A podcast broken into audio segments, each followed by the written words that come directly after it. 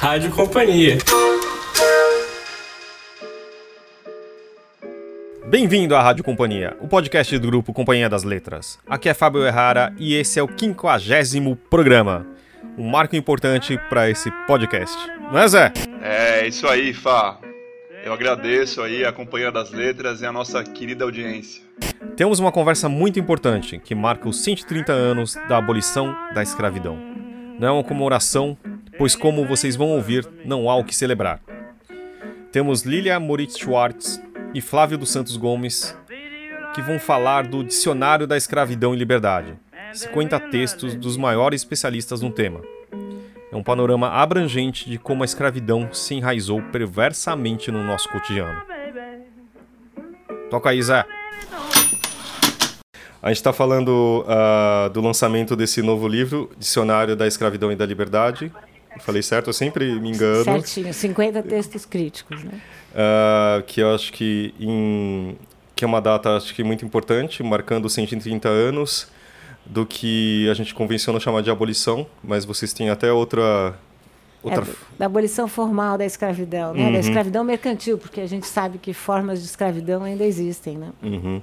Eu acho que é um livro importantíssimo. Uh, eu estava lendo e eu fiquei chocado de como eu aprendi tudo de uma forma tão diferente e, e uma visão tão distante do que realmente era. Né? E eu queria que vocês contassem um pouco de como surgiu essa parceria e esse livro tão, acho que, importante agora. Flávio, quer começar? vamos começar junto. Então vai. Começa. Bom, a gente, na verdade, é, cada um de nós tem pesquisas e, enfim, estudos em andamento e, ou com uma produção de vários outros trabalhos. Então, sempre surgem ideias sobre né, como, novamente, com outro trabalho, com um novo estudo, enfocar a escravidão, a escravidão africana, a abolição, pós-abolição. Né? E essas datas né, que a gente fala uhum. das efemérides, elas são, evocam né, questões, né? mas na verdade a gente vem falando sobre possibilidades de colaboração em pesquisa desde 2016 e, gente, e com os projetos que acaba, acabaram sendo adiados ou outros colocados na frente. É. Hum. é. É porque a gente vinha falando, Flávio e em fazer quase uma história da história da escravidão. Uhum. Mas nós vimos que tinham muitas, muitos especialistas, né? A historiografia uhum. brasileira sobre o tema da escravidão é uma historiografia muito reconhecida nacional e internacionalmente. Uhum. E aí nós um dia nos encontramos no Rio até, né, Flávio? E aí o Flávio que disse, ó, oh, tive uma outra ideia. A gente não vai conseguir fazer esse livro de tanto que a gente vai ter que citar os colegas. Então melhor é chamar os colegas. então o que a gente fez? A gente, os dois juntos, nós pensamos em temas, né, que não poderiam faltar para esse dicionário. Uhum. E é um dicionário variadíssimo, né, não só em relação a temas pouco tratados, como gênero e escravidão, escravidão, uh, relações entre, na Amazônia entre indígenas uhum. e, e, e, escravizados, uh, a questão, da, por exemplo, dos escravizados utilizados no Sul, nas charqueadas. Então, nós juntamos uma, eu acho que um time de estrelas, né? nacional e internacional. Sem foi, dúvida, sem dúvida. Foi impressionante a aceitação, não é, Flávio? Foi inacreditável. Exatamente. E aí a gente montou, montamos o tamanho e, e, o fato das pessoas aceitarem, não só aceitarem, mas cumprirem, porque lembra, Flávio, era um prazo curto, né? E é, todo mundo entregou. Menos eu e o Flávio, que atrasamos um pouco nos nossos. Exatamente. Na verdade, é do segundo semestre de 2017, né? Foi. Quer dizer, foi. O projeto foi no segundo semestre, né? O mais difícil foi é, definir os verbetes, porque uhum. nos limitamos a essa quantidade de verbetes que eram de fato os mais importantes.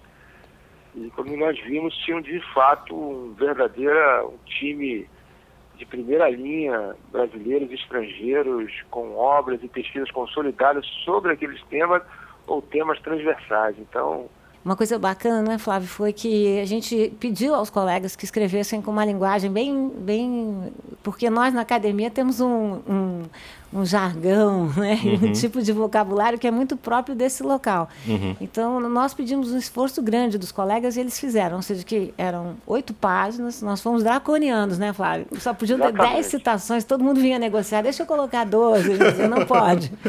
E, e que eles, e todo mundo escrevesse numa, numa, de uma forma que convidasse um leitor, né? Uhum. Convidasse um aluno, né? Convidasse justamente, você começou, né, Flávio? A gente estudou de outra maneira. Então, uhum. se de repente nós da academia, se a gente devolvesse uma linguagem muito para especialistas, também nós íamos afastar, ao invés de dizer, chamar. Então a ideia também é isso alcançar um público maior, não só acadêmico também. Né? Exatamente. Eu acho que essa foi sem dúvida uma preocupação nossa, porque embora e é fato a historiografia da escravidão brasileira ter um destaque editorial do ponto de vista do prestígio dos seus pesquisadores no Brasil e fora do Brasil, né? E, e, vários temas da escravidão ainda são pouco explorados no livro didático, a gente queria exatamente ter essa dimensão de apresentar esse painel, esse panorama, essa dimensão mais hemisférica, mesmo se tratando só de Brasil, para um público mais amplo, não só professores, enfim, mas interessados, que é um tema que sempre mobiliza, que sempre interessa. Então, porque a gente tinha medo de, de uma coletânea mais hermética, mais acadêmica, né, que assustasse um leitor, mesmo um leitor interessado em qualquer nível sobre esse tema da escravidão, diante de, de, um, de, uma, de uma obra tão hermética, tão fechada para especialistas. Né? Então, essa foi um, a gente perseguiu esse projeto, essa ideia, e o resultado, pelo menos para nós, foi fantástico de estar oferecendo esse trabalho exatamente nesse ano, com essa expectativa, com, com esse perfil. E acho que o Flávio falou uma questão bem importante, porque nós uhum. também na escola acostumamos a pensar a escravidão, a escravidão, só no Brasil. A escravidão no Brasil foi um fato incontornável, né? Uhum, Ou seja, uhum. nós recebemos entre 38 e 42% dos africanos que saíram compulsoriamente dos africanos e africanas que saíram compulsoriamente do seu do seu continente. Uhum. Nós também tivemos escravos, a escravidão espalhada por todo o país, diferente uhum. de outras nações de, também de proporções continentais. E, enfim, a escravidão foi naturalizada no Brasil de uma tal maneira que ela deixou consequências muito grandes, graves, uhum. para os dias de hoje, que a gente queria chamar a atenção também. Mas o livro tem essa perspectiva que o Flávio chamou, que é, por mais que a escravidão uh, no Brasil tenha sido um fenômeno, enfim, inacreditável, né, em, em termos de proporção, em termos de inserção, de enraizamento, ela uh, se criou com essa que foi a maior diáspora da era moderna, né? se criou uma espécie de, de, de, desculpe, de circulação entre as Américas, o Caribe uhum. e o uhum. Brasil. Então, introduzir essa dimensão afroatlântica é também um ganho importante no Não, dicionário, como o Flávio chamou a atenção só para explicar. Outros ganhos, acho que tem um ganho grande na questão da iconografia, que Flávio e eu temos estudado muito. Uhum. Quando nós entregamos o primeiro caderno, ele tinha cinco vezes o tamanho Nossa. que podia ter. Né? Então a gente guardou e fez outro projeto, né, Flávio? E aí, Não, fantástico poss as possibilidades de leitura Exato. da escravidão só através da iconografia. E que é, é pouco, né? Nos livros didáticos as pessoas usam as imagens Exatamente. como se fossem então, ingênuas. Tem uma recorrência de conhecidas uhum. iconografias, de pouquíssimos e conhecidos autores dessa iconografia, Muitas vezes o, o artista está falando de Rio de Janeiro e a pessoa uhum. usa as imagens na, nos livros didáticos a gente vê uhum. para falar de qualquer lugar, né? Como, ou então ninguém pergunta qual, qual é a autoria, por que, que são, na maioria são artistas viajantes que ficaram só provisoriamente no país, que trouxeram uma, um olhar muito eurocêntrico, muito colonial, muito colonial uhum. e a gente não nós não estamos acostumados a inquirir as imagens. Então, essa foi uma outra perspectiva forte. O que eu achei interessante, é, esse anacronismo durou tanto tempo a escravidão no, no país que a fotografia já estava começando a se disseminar. E uma coisa que se chamou a atenção é que a fotografia no Brasil teve um dos mais ricos uh, acervos é. fotográficos é. da época, o que é extremamente anacrônico, mas ao mesmo tempo vocês também resgataram muito isso, né? Exato. Porque foi muito perverso, né? Ou seja, eh, nós temos um arquivo perverso, que, porque a escravidão uh, acaba no Brasil em 1888, uhum. nos Estados Unidos antes, logo depois da Guerra Civil Norte-Americana, uhum. em 65, Exato. E, é, e a fotografia entra muito cedo no Brasil. Na Exato. década de 50, nós já temos o Flo, temos Hercule Florence, que é uhum. considerado um dos muitos inventores da fotografia. O resultado, e também como a escravidão estava absolutamente enraizada, uhum. o resultado é que nós temos um acervo imenso de uh, africanos, africanas e seus descendentes. Então, uh, isso é uma, uma riqueza uhum. iconográfica, uhum. mas é uma riqueza iconográfica que nós temos que refletir sobre ela, Exato. criticamente, uhum. não apenas expor claro. sem nenhuma, nenhum problema.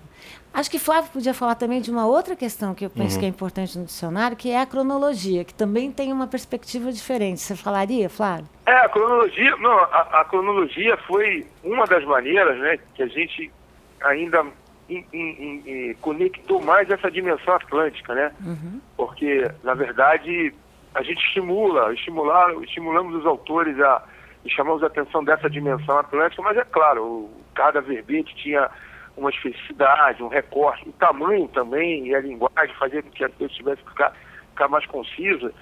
Então, eu e a Lília, nós exploramos muito essa dimensão atlântica, essas conexões, através de uma cronologia, ou seja, tentando é, indicar o quanto coisas, processos, personagens aconteciam ao mesmo tempo, ou personagens circulavam ao mesmo tempo, situações que envolviam o que estava acontecendo na revolta de São Domingos, que vai dar o Haiti, que estava acontecendo no Brasil, em revoltas nos Estados Unidos, nas margens africanas, enfim.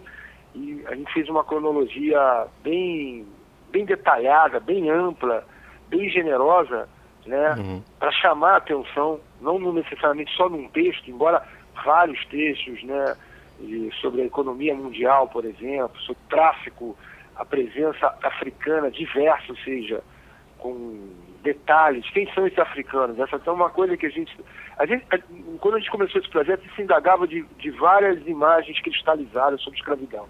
Quem são os africanos que vêm para o Brasil? Uhum. São muito colocados só Angola, só daquela região, ou só do Benin, né? Em que momentos, né? Então, é, talvez falasse mais em escravidões, né? São três séculos de escravidão em espaços que pegam acima de Manaus, né? Onde seria hoje Manaus acima, não necessariamente Manaus, com a presença africana desde o século XVII, primeira metade, e lá embaixo no Rio Grande do Sul, com, em algum, uma determinada área com plantações de trigo, já com africanos. Quer dizer, impressionante. Então, e também, ao mesmo tempo, como leis que nós aprendemos na escola, que são como se fossem leis inventadas no Brasil, uhum. a lei do ventre livre, que foi uhum. uma lei paradoxal, né, que dava liberdade a, aos filhos, mas não às mães. Além de que a lei é de 1871 e, milagrosamente, em 1871 quase não nasceu, não nasceu ninguém, né? Porque já os proprietários manipulavam esses claro. dados, esses registros e tudo mais. Pois bem, a lei dos do, los vientres livres era, já, já tinha sido adotada na América Espanhola. Então, nós não aprendemos essa dimensão, uhum. que é uma dimensão muito mais ampla. Não, Até não só a dimensão dos africanos que circularam, e que circularam como pessoas, ou seja, com as suas linguagens, com os seus ritmos, com as suas com, com a sua alimentação, né? com os seus planejamentos, com os seus símbolos, com as suas religiões, uhum. mas também como o colonialismo foi um sistema que se comunicou, né? ou seja, que não eram sistemas isolados coloniais. O uhum. colonialismo uhum. foi, de fato, uma linguagem também. E que, então, havia uma comunicação nesse tipo de lei, do abolicionismo gradativo, por exemplo, mas também uma comunicação, por exemplo, manuais de como castigar e escravizar escravos. Né? Esses manuais circularam né? Uhum. Na, no sul dos Estados Unidos, a, Haiti, Jamaica, Cuba, Brasil também. Então, essa circulação é bem importante, né, Flávio? Não, e, e, e a, a, a, você falou da lei, a lei é um exemplo, né? Essa, essa legislação, não a, lei, a legislação no Brasil, ao longo, uhum. não só 19, 18, teve uma coisa interessante que já está consolidado numa historiografia para especialistas e, e, o dicionário apresenta com vários verbetes, é como, por exemplo, discussões mobilizam vários setores da sociedade. Muitas vezes a escravidão é pensada numa dimensão exclusivamente Perfeito. da geração de trabalho. Ah, havia escravidão, é. os escravos eram africanos ou seus descendentes e trabalhavam em péssimas condições, sob castigo. Não, é, Lília tem falado isso em alguns textos que ela tem publicado, alguns ensaios e reflexões, a ideia da escravidão como uma linguagem daquela sociedade. Até debates legislativos, como a lei do ventre livre, as leis antitráfico, sexagenário e outras, sobre código, sobre venda de escravos. Exato. Havia uma legislação, uma legislação mais particular, provincial, né, sobre questões muito específicas, por exemplo, pode ou não vender um escravo junto com a mãe, né, ou com o irmão, enfim, mobilizava vários setores sociais, os legisladores, os proprietários, a sociedade envolvente. Né? Essa conexão, inclusive, interessante sobre o mundo rural e o mundo urbano. Uma imagem também que eu chamo de cristalizada da escravidão. Um mundo urbano, sempre Rio de Janeiro, Salvador, e um mundo rural, quase sempre cafeeiro, né, é. do Sudeste, isolado um do outro. Primeiro, vários mundos rurais. Então, vou pegar duas cidades, né, hoje também com trabalhos consolidados, e também aparece no dicionário, São Luís e Porto Alegre. Exatamente. Alguém até fala, mas Porto Alegre, uma uhum. cidade escravista, né? cidade com escravo. Uma cidade toda organizada. E eram quase, cidade, com... quase territórios negros, né, Flávio? Territórios, com, é? com, com, com, com é, um setor de mercado de trabalho quase que exclusivamente ou predominantemente de escravo e africano. São Luís, dizer, quando falo de escravidão urbana, sempre as imagens de Rio de Janeiro, Salvador e um pouquinho Recife, mas pegar dois extremos. O mundo né, da economia, da agricultura, forte mundo da agroindústria, o mundo da agricultura para exportação, mas outras áreas produtoras de arroz, algodão, também vinculado ao mercado externo, quer dizer, produzindo outros cenários, outras paisagens sobre a escravidão. Então. E também outra coisa, Flávio, que as pesquisas que o Flávio uhum. fez muito Flávio, João Reis, fizeram muito. Ah, já, vem, já vem realizando há muito tempo, que é mostrar que onde existiu escravidão, sistema escravocrata, uhum. existiram quilombos, existiram todos os tipos de reação. Então, você tinha desde reações, as fugas individuais, as fugas coletivas, que eram chamadas de tirar um cipó, né?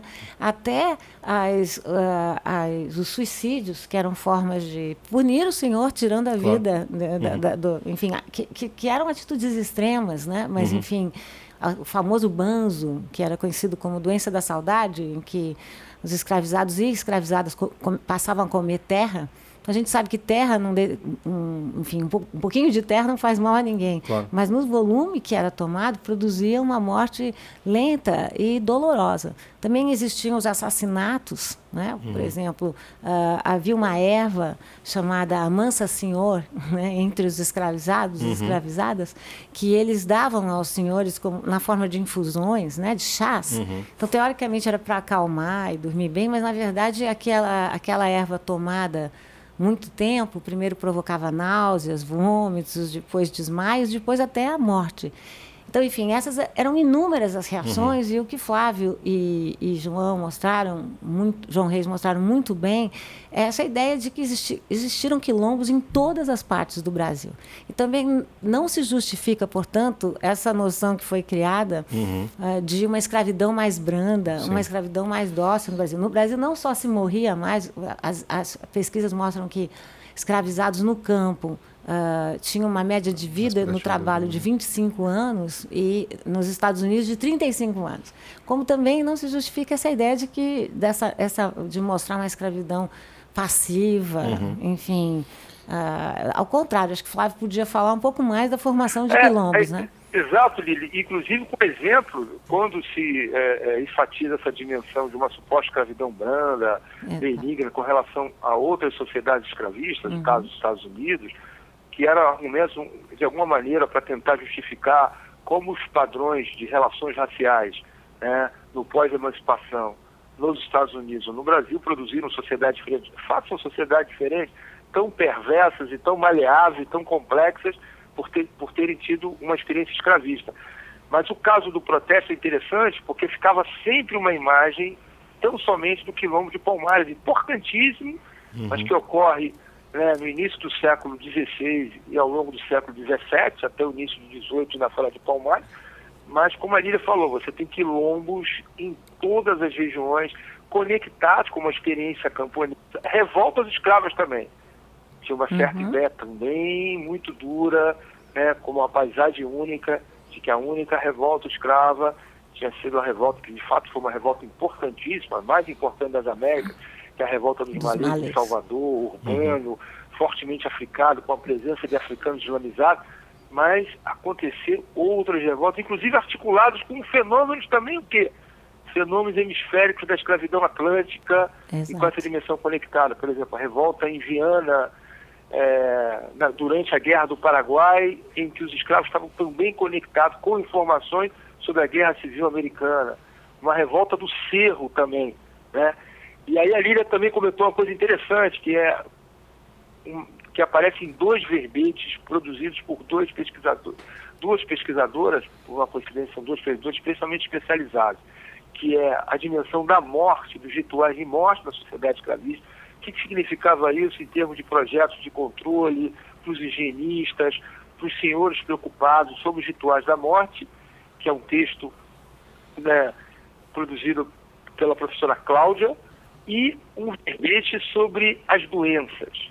E tem toda uma circulação de saberes, né, de nomenclatura de doenças e também práticas de cura, práticas de cura inclusive sob o controle que as próprias comunidades escravizadas, as próprias comunidades africanas, que é também um tema que tem aparecido.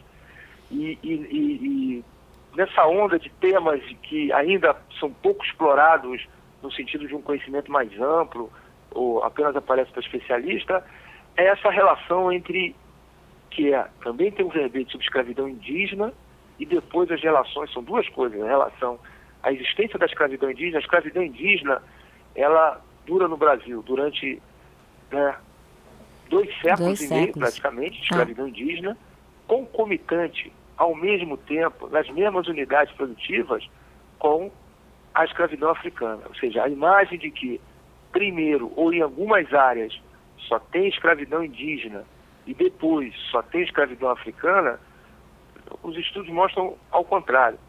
Em todas as regiões tem escravidão indígena, escravidão africana e, que é uma coisa também interessante, trabalho compulsório indígena, porque nem todos os indígenas que trabalhavam nessas áreas eram necessariamente escravos do ponto de vista jurídico. Então havia uma dimensão do trabalho escravo e o trabalho compulsório não necessariamente escravo nessa dimensão jurídica, que a esse sim envolvia indígenas, poderiam ser escravos ou trabalhadores compulsórios, ao mesmo tempo com africanos, nas mesmas unidades produtivas, quase que o quê?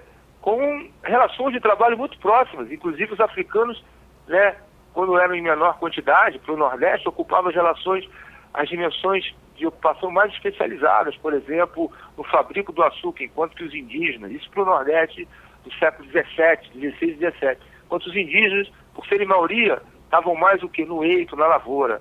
Então, isso é um tema interessante, que pega uma outra questão, que também tem um verbete no dicionário, que é a relação entre trabalhadores livres e trabalhadores escravos, na segunda metade do século XIX, que também estavam muito próximos. E aí você inclui, inclui, inclusive, o que? Os imigrantes europeus, que é uma outra imagem de alguma maneira, se combina com essa imagem. Ó, primeiro só índio, depois africano. Uma outra imagem, ó, primeiro escravo, depois sai completamente entre os imigrantes. Também os É uma visão evolutiva que não, não, com- em não é? várias áreas, áreas urbanas com fábricas, áreas rurais e fazendas, em que você tem a chegada, a presença do imigrante, imigrante europeu, e a permanência, a continuidade do trabalho escravo, e aí também até com uma outra relação interessante, com o trabalho negro compulsório, porque muitos libertos permaneciam nessas fazendas. Exato. Né? Então é uma Então, coisa muito legal. E, a gente tem que fechar, abandonar, é, índio, Flávio? a relação entre índio e africano, É. não na relação de trabalho. É, Abandonar tá essa ideia muito documentada para outras evolutiva, né? regiões. Não, e o que me chamou a atenção também é que a, a escravidão africana, o tráfico, ele surge muito por uma motivação econômica também, né? É, e eu acho que vocês mostram de forma interessante essa essa escala global, né? Tanto a questão cronológica, porque você imagina, são três séculos e meio praticamente em um país que, sabe, e 130 anos sem escravidão. Acho que essa proporção é muito estranha ainda pra gente, sabe? E também a escala econômica, toda a questão geográfica, eu acho, fiquei muito impressionado com isso, sabe? Porque realmente, às vezes isso aparece muito rapidamente, só com as questões das leis na nossa educação e de repente você joga esse retrato inteiro. E tem uma coisa muito importante, porque no Brasil a gente estuda basicamente a questão da, da escravidão e da vitimização. Foram vítimas, sim, uhum. porque não escolheram vir, mas a gente também não estuda primeiro a ação e reação, como o Flávio falou uhum. agora, né, dessas populações que nunca, uh, enfim, se acomodaram a essa situação. Uhum.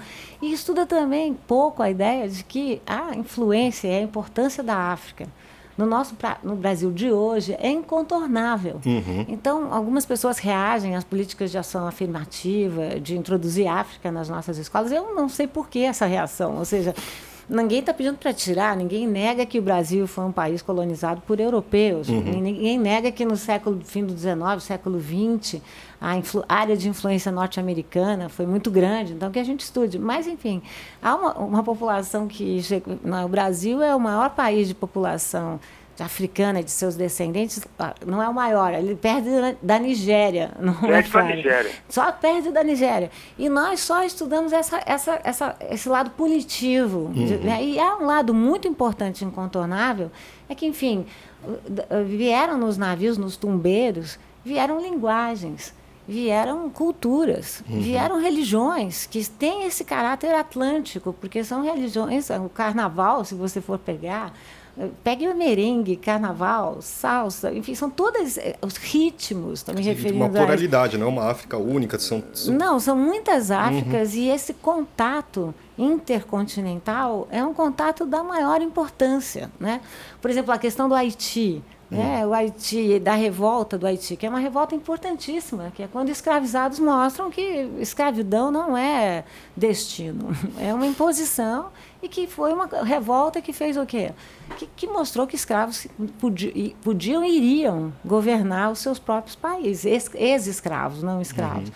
Isso teve uma influência no Brasil tremenda, não só na, no que os escravizados podiam hum, ter como projeto político, mas também na, nos senhores que temiam muito a ideia de um haitismo. Então, o dicionário pega todos esses temas, quer dizer, religião, ritmos, doenças, como o Fábio citou.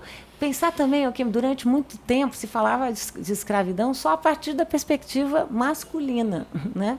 Há toda uma preocupação aí, o que, que eram as escravi... Não, o que, que eram as escravizadas? Né? Que violência mais sofreram? Que, que mais produziram? Né? E uhum. qual é a especificidade? Também não se falava em família escrava quando era uma realidade. Né? Não se falava da realidade das crianças escravas, escravizadas. Que eram da maternidade, do corpo. Exatamente. Né? Então, acho que o, o, dicionário tem essa preocupação de incluir temas que são temas da nossa geração, né, Flávio? Ou seja, que a gente claro, vai fazendo e, novas perguntas ao material. E, e um dicionário com a escravidão, impactado pelo debate atualizado uhum. sobre políticas públicas, ação afirmativa, que inclui cotas, mas não só isso, nas universidades, o dicionário avançou para o período da escravidão e foi é, apontar temas importantíssimos de que aí sim ainda é algo que precisa mais ser explorado, talvez merecesse um outro dicionário, pela força que tem, é que é, são das experiências do pós-emancipação. Uhum. É, porque... a gente queria fazer um dicionário de 100 verbetes, né? Tem, essa é uma questão super importante, porque muita gente fala assim, não, mas não pode se culpar, ah, enfim, os impérios ah, da era moderna, porque a escravidão já existia. Existia, sim. Existia escravidão na própria África, por exemplo. Mas era uma outra forma de escravidão, por isso que a gente distingue muito. Não era uma escravidão mercantil, no sentido que você virava uma. poderia virar, porque ninguém virava, mas poderia virar, essa era a essência, a uma propriedade de alguém outro. Né? Tem, ser, um escravo, um escravo no Brasil podia ser alugado, penhorado. É, você vê nos, nos jornais seguro para escravo. Você vê nos testamentos uma, uma classificação chamada bens semoventes, ou seja, bens que se movem, portanto, ah, nos testamentos você vê até misturados, né? Escra escravos, escravizados e animais. Essa compreensão é uma compreensão desse tipo de escravidão mercantil e o tráfico é na minha opinião, Flávio vai falar mais, mas o tráfico africano explica muito porque é uma escravidão de negros e negras. Porque o comércio era muito rentável. Existiram momentos que a, o comércio negreiro, como era chamado, rendia mais do que a própria venda, a economia, do que, do que a cana, do que enfim, era, era um negócio muito forte.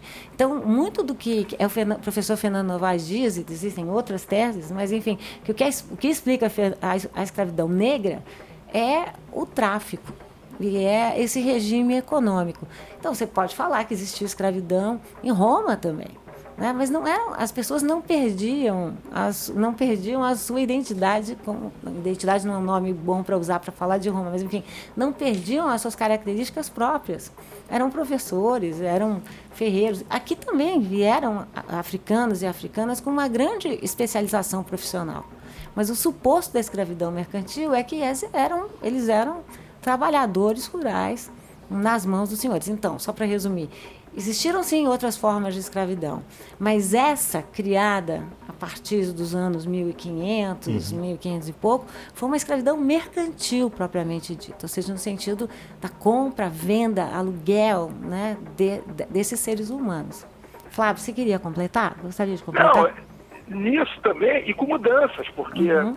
não só essa escravidão africana, atlântica, mercantil, com forte impacto econômico produzindo riqueza só na circulação de compra e venda tem impacto no que a gente diz na era moderna, como tem flexões no interior dela. Então hoje, por exemplo, os estudos mostram que isso ganha uma dimensão ainda mais trágica no ponto de vista da quantidade de pessoas que são levadas, no caso para as Américas, o modus operandi do tráfico negreiro, a partir do século XVII. Se você pegar algumas regiões escravistas nas Américas, por exemplo, onde que é hoje os Estados Unidos, na América Inglesa, haviam trabalhadores europeus, chamados Endrancet, trabalhando conjuntamente com um grupo pequeno ainda de africanos recém-chegados. Né? E em algumas áreas, no Brasil, por exemplo, em algumas áreas da América, uma predominância da utilização de indígenas na condição de escravizado ou na escravidão ou na dimensão do trabalho compulsório. Mas tem um impacto devastador, porque aí é interessante, que é a tentativa também de mostrar essa complexidade do que nós chamaríamos hoje de continente europeu. Como várias partes do que hoje chamamos continente europeu, ou do que nós quiséssemos chamar de África, entraram em contato com essa escravidão mercantil. Também não, há um, não pode ser uma imagem generalizante. Toda a África, da parte norte ao sul, sendo invadida por uma nuvem econômica, né, das relações do mercado mundial. Não, algumas sociedades foram. Essa palavra é muito complicada para nós historiadores, vítimas, é. elas foram muito mais vitimizadas do pelas relações do tráfico, no relação como essa população é afetada, enquanto outras áreas, elas o que? Africanas vão também produzir riquezas e desenvolver a partir das relações com o tráfico.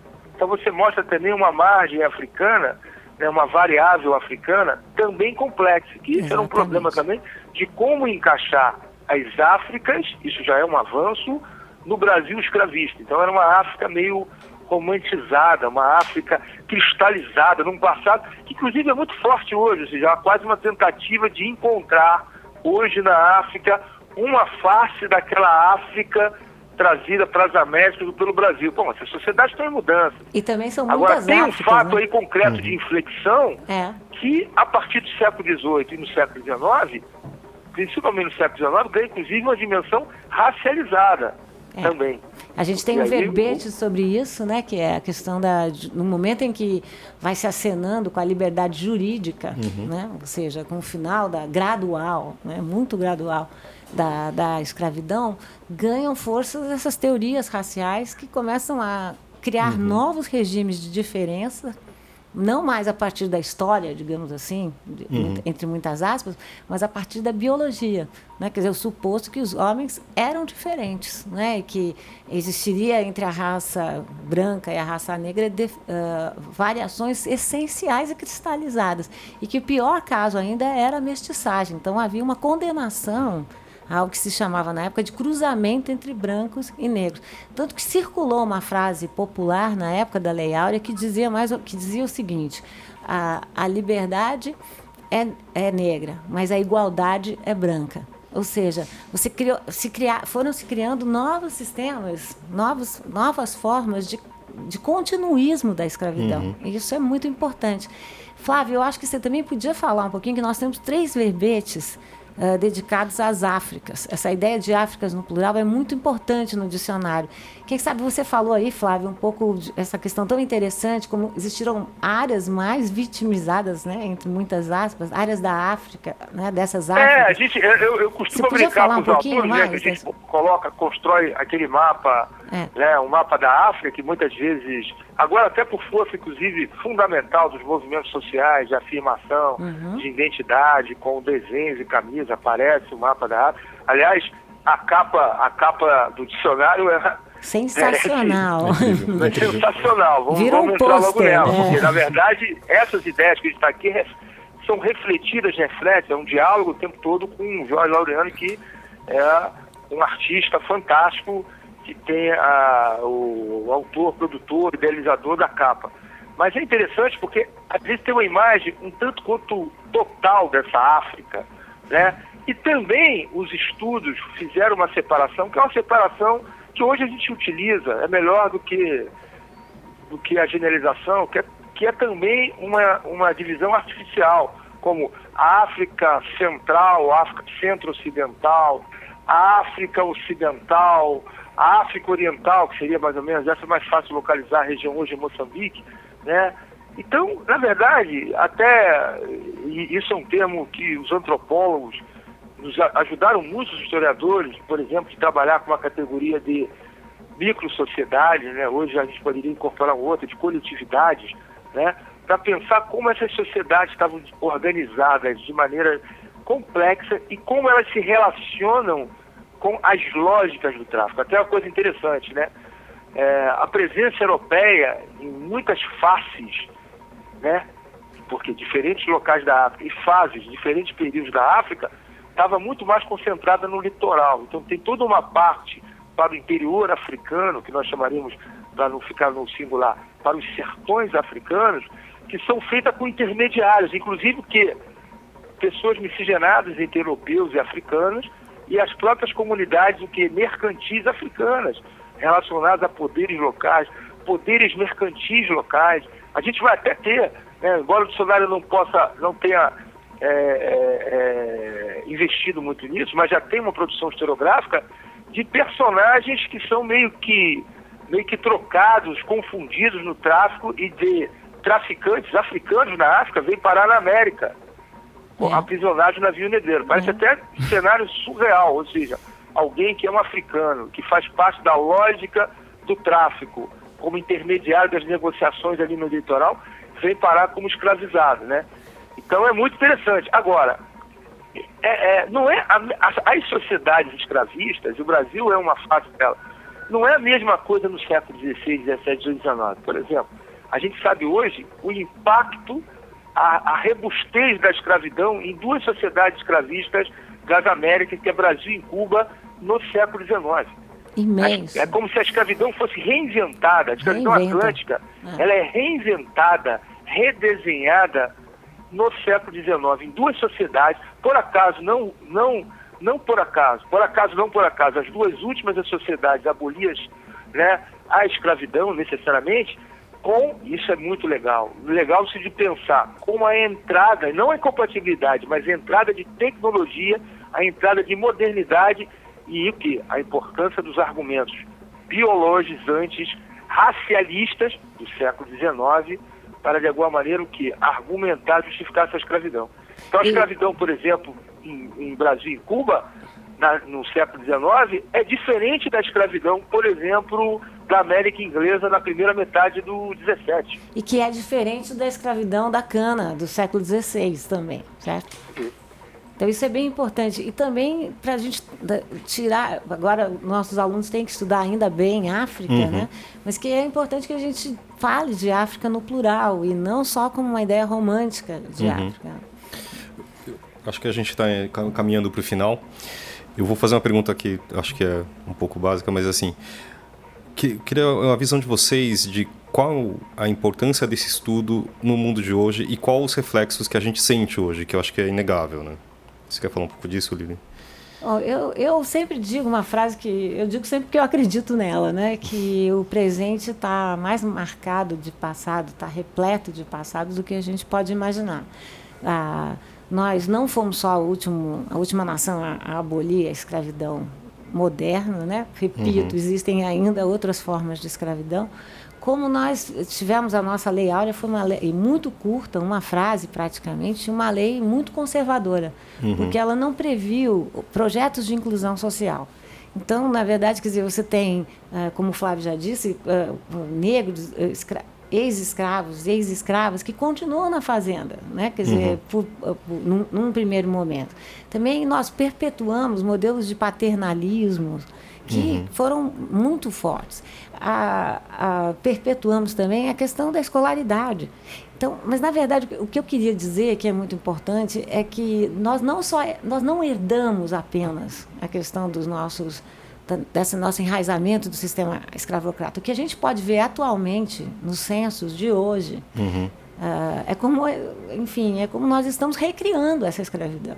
Assim como o Flávio falou que a, que a escravidão do 19 foi no Brasil e em Cuba foi recriada, eu diria que não dá para a gente culpar a história só. Dizer, uhum. ah, é o nosso passado. O que, é que nós estamos fazendo hoje em dia? Nós estamos matando uma geração de jovens negros. Não é? Nós, o que nós estamos fazendo hoje, em 2018, ah, nós continuamos tendo padrões diferenciados de mortalidade em que raça é ainda um plus. Nós continuamos, se você pegar, se nós pegarmos um item, transporte, continuamos, as populações negras são as que ficam mais tempo no transporte. Se pegarmos um item chamado saúde, as, as mulheres negras são as que menos têm acesso a uma mamografia, por exemplo, ou seja, Educação. exames uhum. de prevenção da doença. Uhum. Então, pelo, vários anos, se tomarmos o trabalho, há dados recentes que mostram que jovens, adultos, que entram no, na, que tem a, ocupam a mesma posição no mercado de trabalho, se forem negros, recebem menos. Nós, ah, hoje em dia, um jovem negro na, na região do Sudeste tem 2,5% de mais, mais chances de ser de morrer jovem do que um jovem branco. E se nós formos para a região do Nordeste, uhum. essa porcentagem vai para 5, que eu quero repetir. Um jovem negro tem cinco vezes mais chances de morrer do que um jovem branco. Então, é preciso trazer essa discussão. Eu acho que o dicionário não se limita a efeméride, ele uhum. vai além, mas é preciso que a gente trate né, do nosso, do nosso, dessa data que vai marcar os nossos 130 anos de abolição da escravidão formal de maneira reflexiva e não como celebração. Não há o que celebrar, na minha opinião. Flávio, com você agora.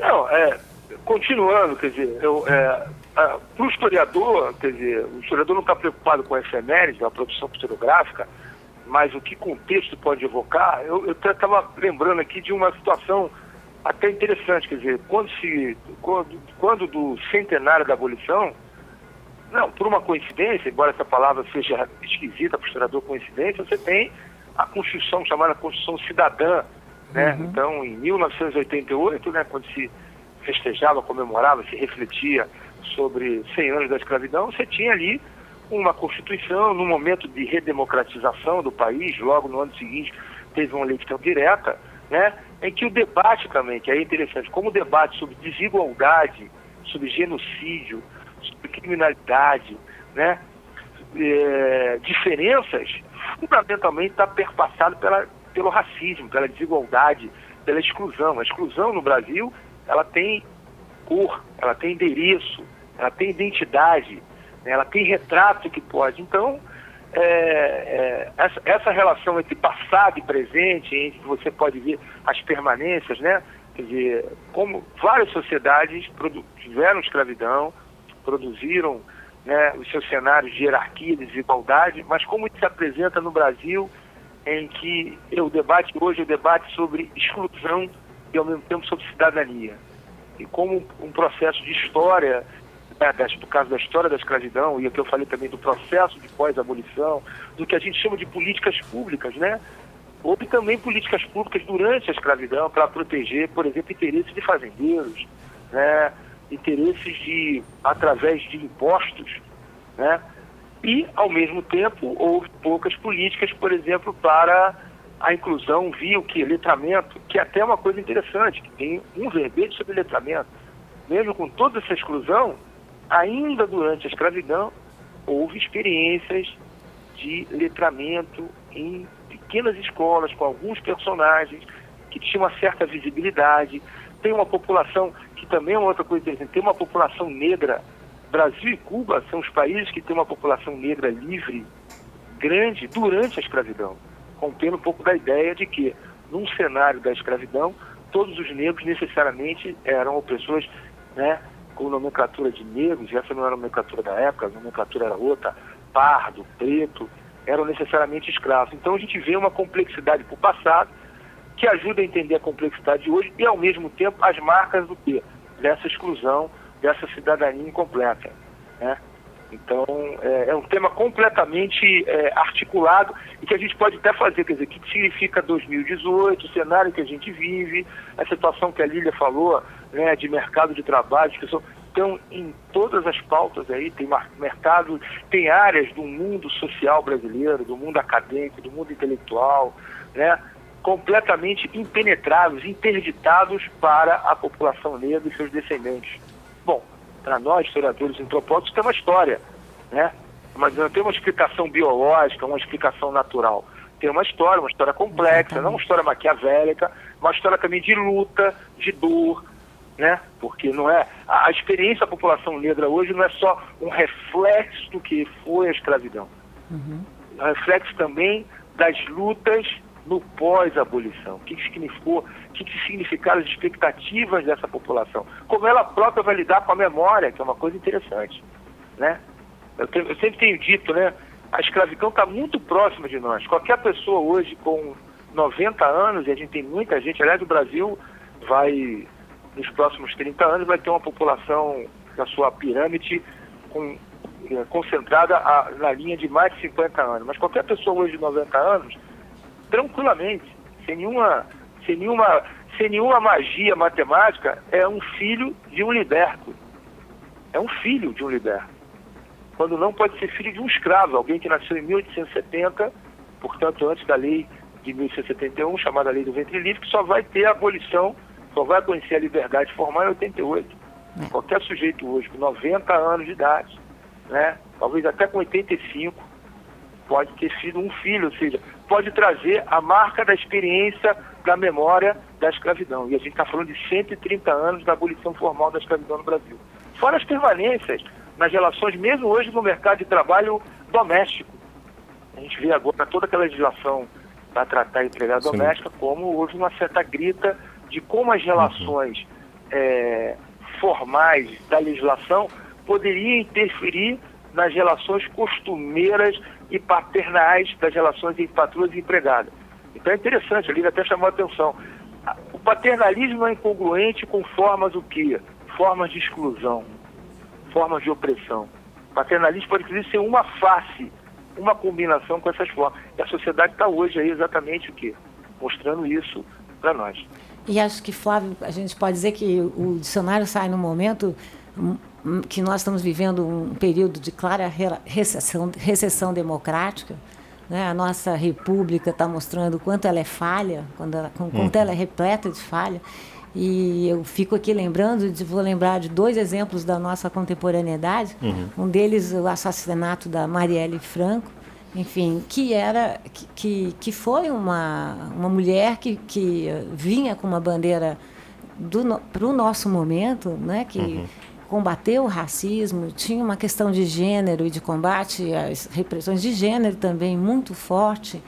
A Marielle Franco, ela fez, se formou na comunidade da Maré. Comunidade uhum. é uma palavra muito importante agora, como o Flávio mesmo frisou e Marielle entrou na PUC por políticas de cotas, então, para a gente entender a importância dessa política, uhum. uh, a importância das cotas, na, uh, porque o nosso passado não foi universal, então muitas vezes é preciso desigualar para igualar, né? uhum. muito importante, mas também é muito importante essa política de cotas porque ela traz para as universidades que já foram e ainda são ilhas brancas, né?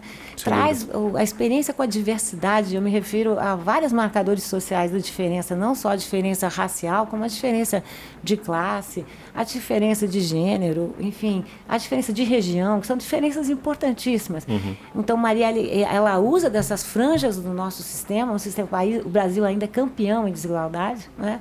é, é uma das vereadoras mais, eleita com o maior número de, de votos no Rio de Janeiro, e mesmo assim não escapou ah, da, das garras do Estado, né? E esse Estado esse que ainda está nos devendo uma resposta sobre o assassinato de Marielle. E agora em São Paulo, né, a queda do edifício ah, no Largo do Paissandu, que a gente, na verdade, nós temos um, uma população desabrigada no Brasil, né, um número terrível, uhum. e, e, passado um tempo, passado o horror das imagens, eu não acho que é passado, começa-se a fazer um movimento, um contramovimento uh, de culpabilizar né, as Sem vítimas, né? ou seja, a culpa é das vítimas, a culpa é do movimento sem teto, que estava então uma série de fake news que mostram como o Estado brasileiro as elites brasileiras, né? porque também são plurais, não são iguais, uhum. a gente também não pode banalizar a ideia de elite, mas como algumas delas ainda uh, têm essa perspectiva de culpabilizar a vítima. Nós sabemos como isso funciona no caso dos estupros de mulheres, né? que Sem muitas dúvida. vezes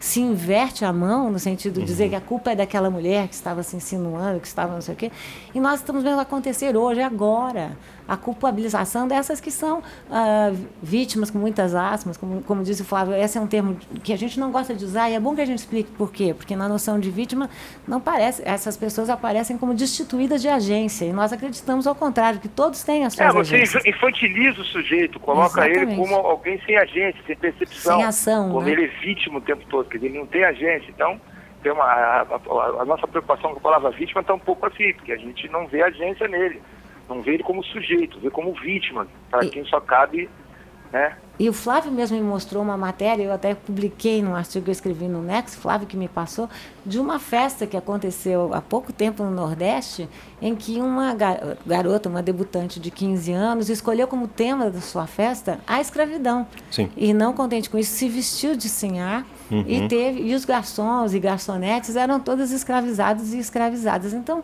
a gente percebe como uh, história é feita da ideia da mudança, mas história também é feita da ideia da reiteração. E a questão racial é uma questão fundamental para todos nós brasileiros. Né? Não é uma questão. O protagonismo deve e tem sido dos movimentos negros. Eu falo também de movimentos negros no plural. O Flávio pode falar melhor que ele, do que eu. Então, o protagonismo é dos movimentos negros, que sempre tiveram, é preciso que se diga, mesmo durante a escravidão, no pós-abolição, o seu protagonismo, mas eu acho que é uma questão da agenda dos brasileiros. Né? Ou seja, nós brasileiros temos que nos haver com esse problema do racismo, da, da discriminação, da exclusão social, que é uma das faces mais terríveis da nossa república, tão cheia de falhas, né? tão cheia de vazamentos. Não, a própria, assim, para acrescentar, a, é, isso é fundamental, você me ajudou a lembrar. A pauta das transformações historiográficas, uhum. ou seja, que faz com que a historiografia da escravidão nos últimos 20, 25 anos no Brasil tenha ocupado esse papel né, no mercado editorial, no prestígio dos historiadores, tem a ver com a pauta dos movimentos sociais negros, Exatamente. no reconhecimento de entender esse passado, a sua complexidade. A palavra também muitas vezes foi contaminada, mas a gente não precisa a contaminação dela, de denunciar, que é. foi fundamental denunciar o racismo no Brasil, que há 20 anos atrás, né, os argumentos eram, não, será que é assim? Não tanto. Hoje, nenhum indicador social, até para os indicadores. Por exemplo, tem, uma, tem havido do movimento social negro, dos movimentos negros, isso para você ver que é uma coisa totalmente atualizada, de colocar os indicadores de raça no sistema de saúde. Uhum né, no atendimento público. Com isso, a gente poderia o quê? Verificar quais as doenças, quais as enfermidades, quais são os tratamentos dados à população pobre, que é a população que se utiliza do, do, do SUS e, e da, da, saúde pública no Brasil. E os, as próprias autoridades, né, uh, têm tido dificuldade de achar que não, que talvez seja uma informação desnecessária, que nada acrescente sobre o papel terapêutico que será, ou diagnóstico. Nós estamos falando disso, nós estamos falando em quê? Em aferir situações de desigualdade, que muitas vezes ficam invisíveis, como esse que a Lília falou, ou seja, já tem estudos que mostram que o tempo destinado a mulheres pobres de periferia, fundamentalmente negras, no que nas consultas de obstetrícias, na preocupação de diagnosticar, né, de conversar, de apalpar, de, de, são infinitamente inferiores com relação a algumas enfermidades em relação ao que a gente chama hoje de população não negra, que a gente até brinca com hoje porque durante muito tempo os demógrafos falaram de população não branca, né? que era obviamente um eufemismo. Então a gente também brinca hoje com população não negra, porque os dados hoje mostram que nós estamos passando dos 200 milhões, chegando aos 210 milhões, e segundo os recenseamentos, a população negra é mais de 50%. Nós estamos falando aí de uma população de 100, 105 milhões de pessoas, né? que o censo seja um indicador da política pública brasileira com transformações ao longo do século XX, né, com o impacto do movimento social, o movimento social, o movimento negro. Então é interessante, porque não, não é, o, esse dicionário, essa produção historiográfica, porque são feitas por especialistas, de alguma maneira invoca, né, é, é, expõe essa relação, que é também uma relação completamente atual, de que de demanda, de agenda. Quais são as agendas hoje? Quais são as expectativas né, da formação? O debate sobre a Lei 10.639, que já tem o quê? Já tem é, 15 anos. É uma lei de 2003. Né? É uma lei né, para o ensino de história da África, história dos afrodescendentes no primeiro e segundo grau. Isso impactou, por exemplo, que a formação, que é uma coisa recente no Brasil, de departamentos de história da África com a possibilidade de contratar africanistas.